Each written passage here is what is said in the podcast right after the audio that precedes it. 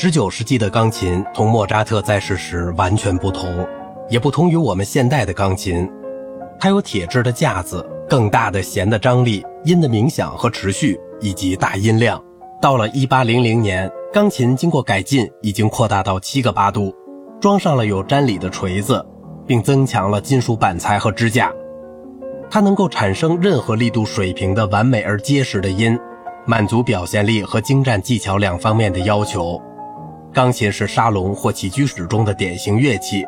因此它创造了业余和专业音乐家在家庭内演奏的不断增长的需求。对于像舒伯特和肖邦这样的自由作曲家来说，它就显得特别重要了。在这一世纪初期，钢琴演奏有两个明显的学派。一派由莫扎特有才华的学生约翰尼波莫克胡梅尔为代表，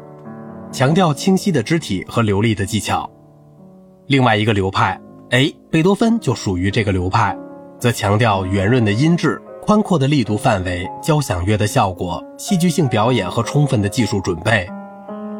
这两种风格都在穆齐奥·克莱门蒂的作品中体现出来。他是意大利有影响的作曲家、钢琴家、教师和钢琴制造家。克莱门蒂著名的《朝圣音阶》一书出版于1817至1826年，其中包含了严格的和自由的风格，即对位练习和演奏技巧的练习的一百多首练习曲。他的很多奏鸣曲受到贝多芬的高度关注。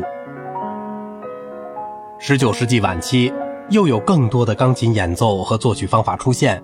克莱门蒂的学生约翰·菲尔德的作品典雅、感伤、明亮且清晰。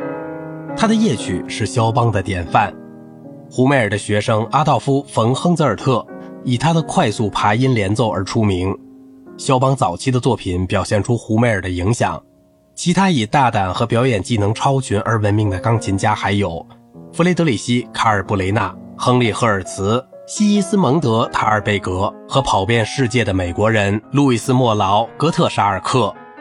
所有这些成功的钢琴家和作曲家的作品。在欧洲和美国广泛的出版。除了这些人以外，还有瓦朗坦·阿尔康，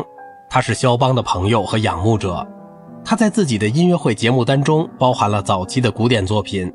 并写作了一些严谨而长篇的作品，甚至能向他自己的演奏技巧挑战。然后就出现了一些钢琴巨人，以其技巧和诠释的天才而闻名。他们是弗朗茨·李斯特、安东·鲁宾斯坦、汉斯·冯·彪罗和卡尔·陶希格。当然，李斯特和鲁宾斯坦作为作曲家，彪罗作为指挥家之名也流传于后世。十九世纪对于富于表情的如歌旋律的崇尚，向钢琴音乐的作曲家提出了挑战。长长的抒情旋律对人声是很自然的，但却不得不把它局限在十个手指头而又不牺牲活跃的伴奏的范围内，这已成为立德歌曲和歌剧咏叹调的钢琴改编曲的时尚。兼顾两者的一个方法，就是把伴奏在两只手之间分开，以及用灵巧的指法和踏板，使演奏在能够用右手的一些手指演奏一个连奏的旋律同时，又用其他手指提供和声音型。内声部的女中音或男高音也可以用此方法加以突出。门德尔松的无词歌就充满了这种手法的例子，在跨度为八度的和声音型中嵌入旋律，我们就会产生乐队重复八度的错觉。同时，一个圆号式的声部提供了与旋律平行的内声部。现代钢琴的共鸣和力量引起了对响亮而圆润的和弦以及各种不同的触键、层次和重音的探索。作曲家们有一些方法来使他们表现意图适应这个乐器，并利用他们的潜力。好了，今天的节目就到这里了。我是小明哥，感谢您的耐心陪伴。